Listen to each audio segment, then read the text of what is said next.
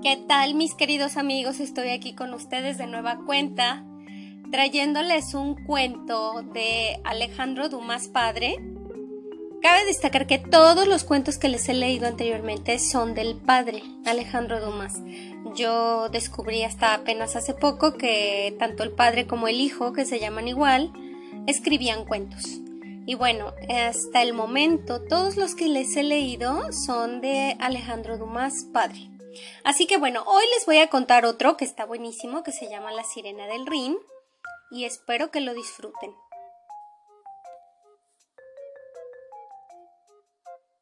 El hada Lore era una bella jovencita de 17 a 18 años. Tan bella que los barqueros que descendían el Rin por mirarla olvidaban el cuidado de sus barcos e iban a estrellarse contra los riscos. No había día que no hubiera que deplorar una nueva desgracia. El obispo, que vivía en la ciudad de Lorch, oyó hablar de aquellos accidentes, tan frecuentemente reiterados que parecían ser resultado de una nefasta influencia. Y cuando las jóvenes, las esposas y las madres de los que habían hecho perecer, acudieron con sus ropas de luto a acusar a la bella Lore de magia, el obispo la convocó a comparecer ante él. La bella Lore prometió acudir, pero el día que debía hacerlo lo olvidó, de tal manera que el obispo envió a dos de sus hombres a detenerla. Esos hombres la encontraron, según su costumbre, sentada sobre una roca. Estaba cantando una antigua balada como las que cantan las nodrizas a los niños que acunan. Y, sin ofrecer resistencia, se levantó y lo siguió. Muy pronto compareció ante el obispo. El obispo quería interrogarla severamente, pero apenas la vio bajo el efecto del hechizo universal. Clavó sus ojos en los de ella. Luego, con una entonación que delataba la piedad que sentía por la joven,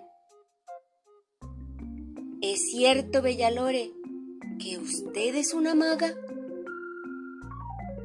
Ay, ay, ay, monseñor, respondió la pobre chica. Si fuera maga, habría tenido poderes para retener a mi enamorado, y mi enamorado no se habría marchado. Y así no pasaría yo los días y las noches esperándolo sobre una roca, cantando la balada que tanto le gustaba. Y diciendo estas palabras, la bella Lore se puso a cantar la balada delante del obispo, con lo cual el obispo comprendió que estaba loca. Entonces, en lugar de pensar en castigarla, empezó a compadecerla. Y temiendo, al verla así, sin razón, que después de haber perdido su cuerpo, no hubiera perdido también el alma, ordenó que la joven fuera trasladada al monasterio de Marienburg, recomendándola mediante una bula a la superiora, que era pariente suya. La bella Lore partió a lomos del más dulce animal que pudieron hallar, pues el obispo tenía que se sucediera alguna desgracia en el camino. E incluso él mismo la siguió con la vista en medio de la escolta que la acompañaba hasta que la escolta y ella desaparecieron por detrás del castillo de Nottingham. Y todo transcurrió bien hasta que llegaron al lugar desde donde se divisaban las rocas en las que acostumbraba a sentarse para esperar a su enamorado. Cuando llegaron al lugar en que se divisan esas rocas, pidió subir a la cima para echar una última mirada al Rin y comprobar si aquel que ella esperaba desde hacía tanto tiempo regresaba. Como el obispo había ordenado que no la contrariaran en nada, sus vigilantes le ayudaron a descender del caballo, y dos de entre ellos la siguieron a corta distancia, con el fin de detenerla si intentaba huir. Pero apenas puso en tierra, el pie echó a correr tan ligera que parecía una golondrina rozando el suelo.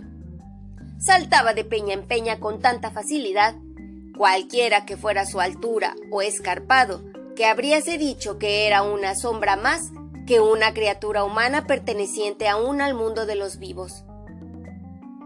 Llegó de esta manera a la cima de la montaña, al lugar mismo en el que ésta sobresalía por encima del río, y acercándose al borde mismo, recogió el arpa que allí había dejado la víspera, y con aquella triste voz que le quitaba la razón a quienes la escuchaban, se puso a cantar su habitual balada. Pero en esta ocasión, una vez que concluyó la balada, apoyó el arpa contra su pecho y, con los ojos dirigidos al cielo y la melena al viento, se dejó caer lentamente, pero no como un cuerpo que cae, sino como una paloma que emprende el vuelo. En aquel instante, la escolta que la acompañaba lanzó un grito. La bella Lore había desaparecido entre las aguas. La escolta regresó ante el obispo y le contó lo sucedido. Entonces, el obispo, sacudiendo su cabeza mitrada, ordenó que diversas misas fueran ofrecidas por el descanso del alma de la pobre loca. Aunque él mismo tenía poca esperanza, pues sabía que el crimen que Dios más le cuesta perdonar es el suicidio. Efectivamente, unos días más tarde, tuvo conocimiento de que habían vuelto a ver a la bella Lore sobre su roca, y que al verla y escuchar su suave canto, varios barqueros se habían perdido. Y como sabía sin ningún género de duda que se habían precipitado al río, pensó que en este asunto había realmente algún encantamiento. Y mandó llamar a un científico muy versado en temas de magia. El sabio consultó los astros y le dijo al obispo que, efectivamente, la bella Lore estaba muerta, pero que, como había muerto en pecado mortal, estaba condenada a regresar al mismo lugar donde estaba mientras vivía, y que regresaría hasta que encontrara un joven caballero que le hiciera olvidar su primer amor. El obispo era demasiado piadoso como para oponerse lo más mínimo a los designios del cielo, pero mandó anunciar por todas partes que debían desconfiar de la Dalore, dado que en castigo de sus pecados la pobre loca se había convertido en una malvada hada. Y no costó demasiado creerlo, pues los cantos tan dulces que antes emitía se habían hecho ahora burlones. Y si algún barquero encallaba al pie de su roca, al grito de muerte del infortunado, respondía ella con una gran carcajada, como responden las lechuzas a los gritos de los viajeros extraviados en los bosques. Y aquello se prolongó durante más de un siglo. El obispo murió. La generación que había visto con vida a la pobre loca desapareció, contando su historia a la generación siguiente. Y cuatro generaciones más pasaron así contándose unas a otras cómo había llegado aquí aquella perversa hada, que veían como un espectro sobre su roca, y cuyas carcajadas se oían cada vez que una barca perdida se iba a pique en la oscuridad. Cien años y más habían transcurrido. El emperador Maximiliano reinaba en Alemania y Roderick Lenzoli Borgia, de terrible memoria, era papa de Roma. Cuando una noche, un joven cazador extraviado en el valle de Lingrekolb apareció de repente en la salida de dicho valle y se encontró frente al Rin. Era una de esas cálidas veladas de verano, en las que cualquier agua fresca y límpida resulta atrayente.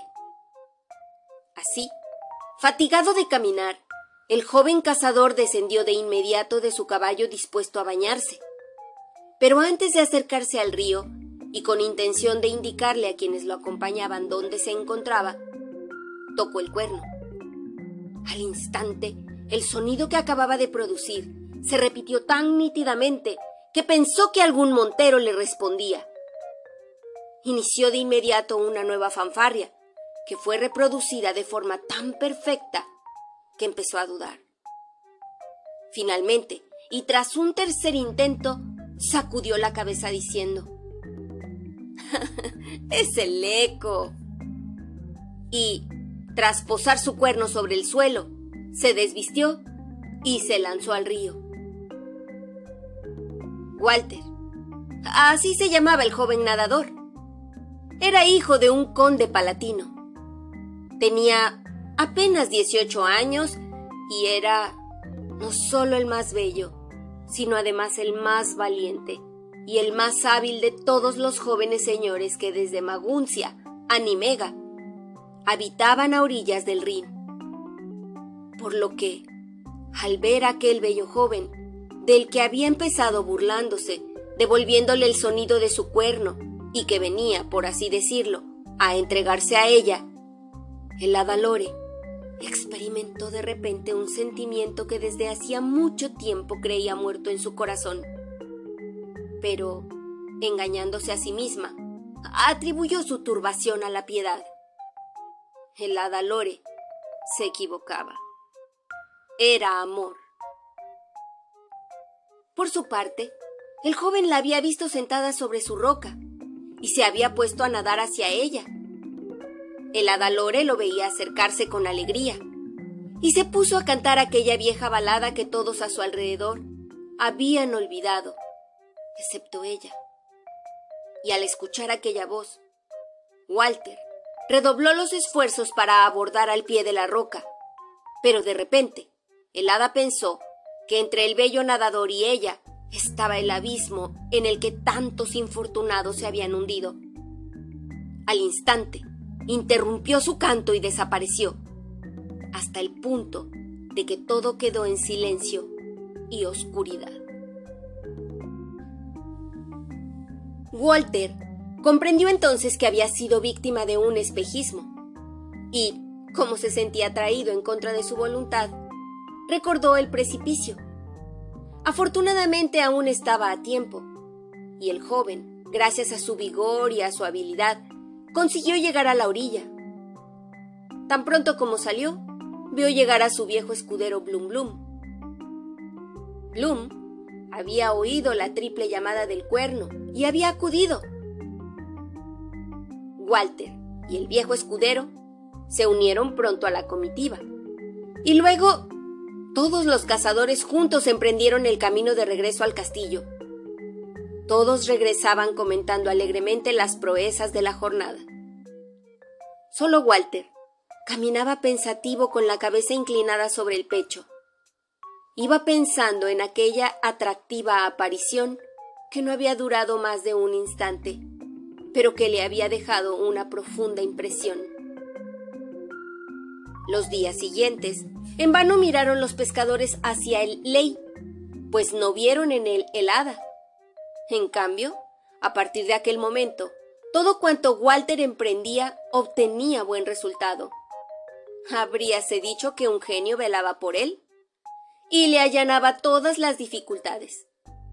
Efectivamente, si el cielo estaba cubierto de nubes y amenazaba la más horrible tempestad, Bastaba que Walter saliera para que el cielo se iluminara al instante.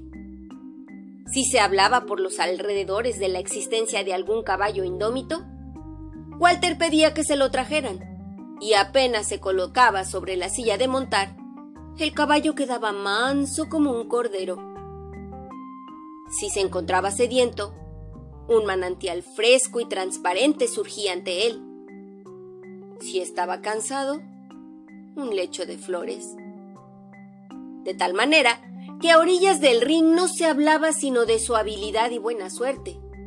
Su flecha alcanzaba siempre el objetivo, desde cualquier punto que fuera lanzada, ya fuera un águila planeando en lo más alto, o un venado huyendo entre lo más espeso del bosque, sus halcones eran los más audaces, y sus perros los más fieles. Y sucedió que un día que su reata perseguía un corzo y que para seguirlo por los caminos escarpados por los que había subido, él había abandonado su caballo.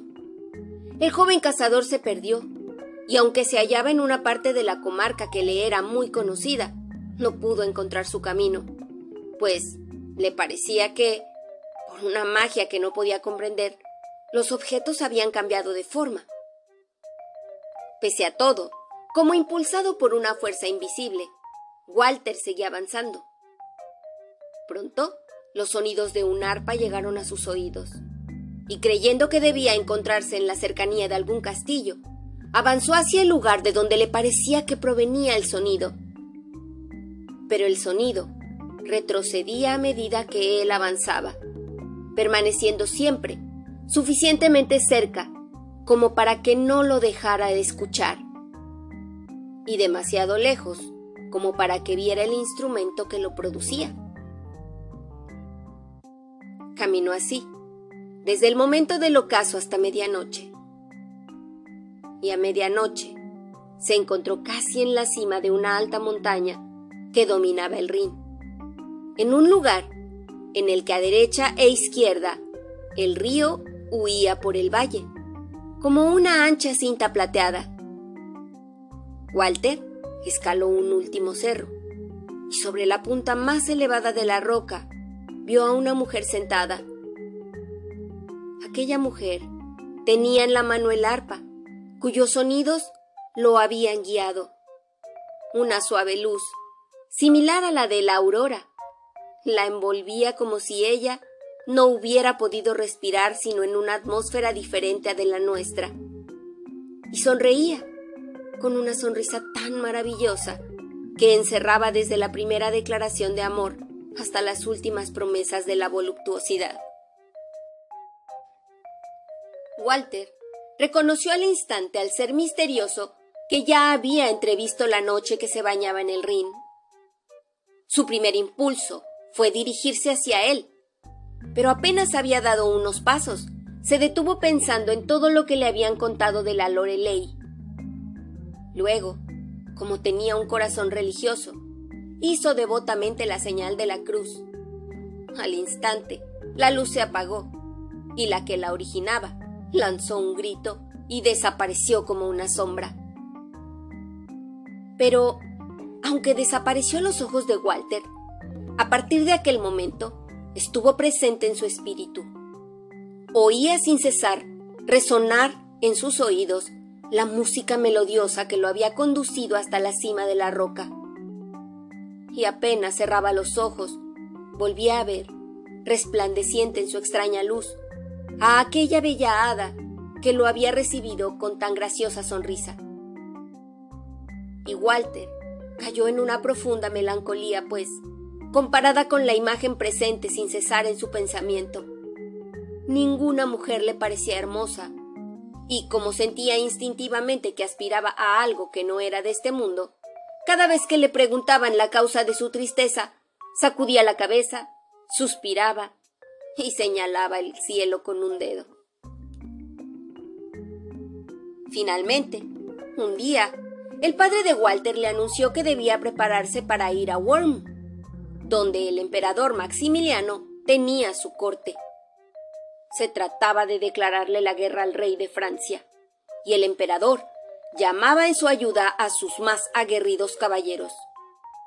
Los ojos de Walter brillaron un instante de alegría al pensar en la gloria que podría adquirir en aquella guerra, y le respondió a su padre que estaba listo para partir. Sin embargo, desde el día siguiente, volvió a caer en su melancolía habitual. Sin cesar, parecía oír ruidos que nadie oía. Sin cesar sus ojos parecían seguir una imagen que escapaba a todos los demás ojos. Y el anciano escudero, viendo aquella eterna preocupación, apresuraba tanto como podía los preparativos del viaje, confiando en que todo cambiaría al cambiar de lugar. Pero la víspera del día tan esperado por el pobre Bloom, Walter lo mandó llamar. El escudero se apresuró a ponerse a las órdenes de su joven señor, y lo encontró más sombrío y abrumado que nunca. No obstante, tendió la mano como siempre a su viejo escudero.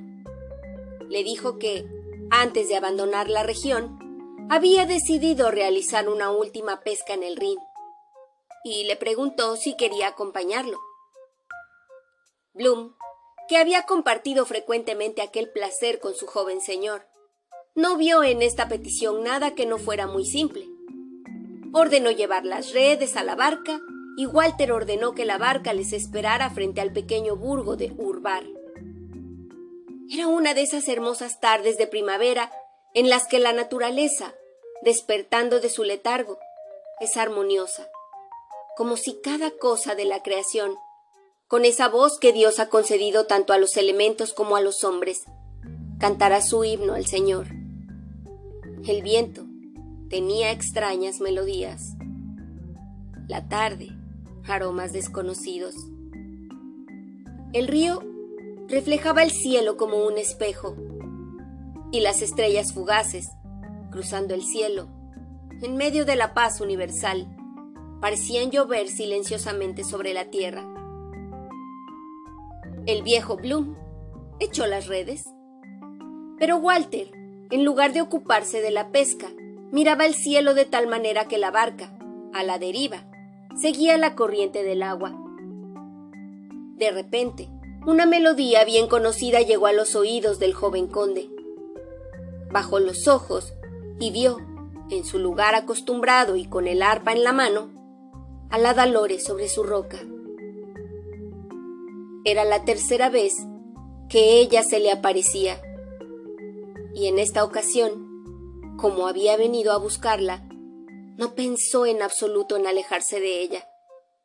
Al contrario, cogió los remos y se puso a remar hacia ella.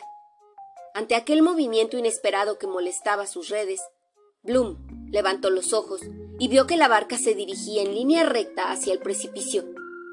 Entonces quiso arrancar los remos de los marcos de, Walter, pero era demasiado tarde. Y aunque se los hubiera cedido sin resistencia, la corriente era tan rápida que pese a todos los esfuerzos del anciano escudero, llevaban a la barca hacia el abismo.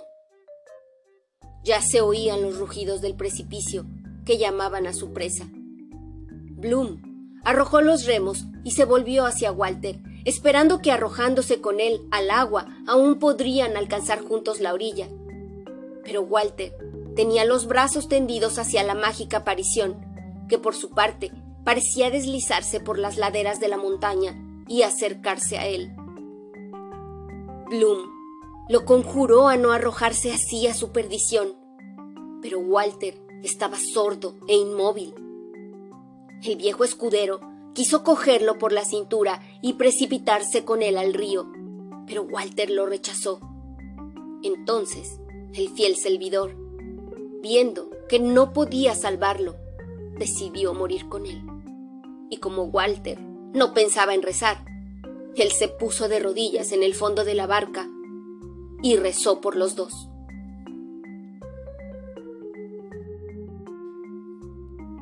La barca seguía avanzando hacia el precipicio y los rugidos del abispo eran cada vez más fuertes. La barca seguía avanzando hacia el precipicio y los rugidos del abismo eran cada vez más fuertes. En la oscuridad se veía salir del río la cabeza negra de las rocas contra las que rompía la espuma, y cada una de ellas le parecía al pobre Bloom un monstruo informe, subido hasta la superficie del agua para devorarlo.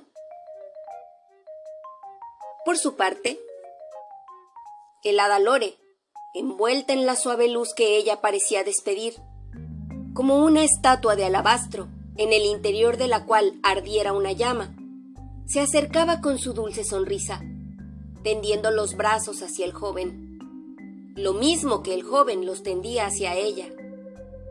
Ella había descendido ya de la roca y, ligera como el vapor, parecía deslizarse sobre el agua.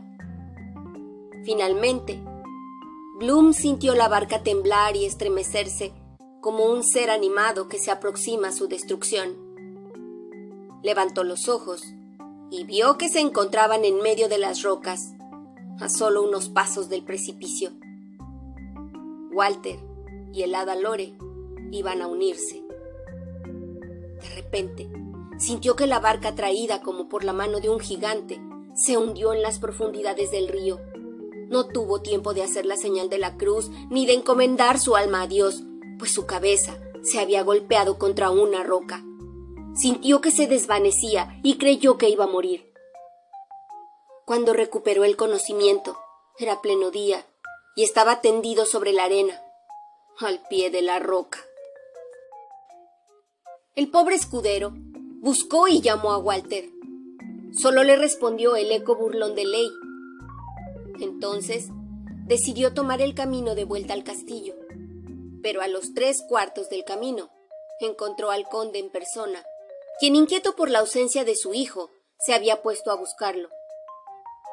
Bloom se arrojó a sus pies y se cubrió la cabeza con su manto en señal de luto. Finalmente, tuvo que explicarle todo, y le contó al conde cómo por dos veces su joven señor había escapado de la Dalore. Pero, como él, a la tercera, él mismo había ido a buscarla. El conde permaneció un instante inmóvil y como abrumado por el dolor pero no cayó ni una sola lágrima de sus ojos, ni un suspiro salió de su boca. Luego, tras un silencio, exclamó, El que me entregue esa infernalada recibirá una recompensa real. Oh, si es así, mi señor, dijo Bloom, permítame que sea yo quien intente la empresa, pues por el alma de mi joven señor, triunfaré o perderé la vida. El conde hizo un gesto con la cabeza confirmando que aceptaba la solicitud del viejo escudero y regresó al castillo, donde se encerró. Nadie lo vio durante la jornada. Ningún criado fue llamado a su aposento. Solo, a través de la puerta del oratorio, se le oía llorar sollozando. Cuando llegó la noche, Bloom eligió entre los hombres de armas del conde aquellos con los que podía contar para escalar con él la roca, mientras que hacía rodear la base con los menos valientes, con el fin de que si el Adalore intentaba escapar, fuera apresada entre ellos y el río. Luego, una vez que dio las órdenes, subió valientemente a la cima. La noche era oscura y similar a aquella otra noche en la que Walter había hecho la misma ascensión. Bloom llegó a la primera cima en la que el joven conde se había detenido. Luego, después de haber animado de nuevo a los soldados, subió hasta la última cumbre. Llegando allí, vio a la Dalore, sentada sobre su roca, con los ojos tiernamente fijos en el río. Ante aquella visión tan poco adecuada para causar terror, los hombres impresionados se negaron a seguir. Pero el viejo escudero, en lugar de compartir su miedo, sintió incrementarse su ira contra la hechicera que le había quitado a su joven amo. Y viendo que por mucho que le insistiera a los soldados para que le ayudaran a apresar al hada, estos no se atreverían a dar un paso más. Avanzó solo hacia ella, gritando Ah, maldita hechicera. Vas a pagar por fin todo el mal que has hecho. Al oír esta voz y esta amenaza, el hada levantó suavemente la cabeza y mirándolo con dulce sonrisa dijo, ¿Qué quieres, anciano? ¿Y qué esperas hacerme a mí, que no soy más que una sombra? Lo que quiero, respondió Bloom, es que me devuelvas el cadáver de mi joven señor que precipitaste al fondo del Rin. Y lo que espero es vengar en ti su muerte y la de tantos otros que perecieron antes que él en el precipicio en el que ha desaparecido. El joven conde ya no pertenece a la tierra, susurró el hada con su voz melodiosa. El joven conde es mi esposo es el rey del río, lo mismo que yo soy la reina. Tiene una corona de coral, un lecho de arena sembrado de perlas, un hermoso palacio de azur con pilares de cristal. Es más feliz de lo que habría sido jamás en la tierra, más rico que si hubiera recibido la herencia paterna, pues tiene todas las riquezas que el Rin ha engullido desde el día de la creación hasta hoy.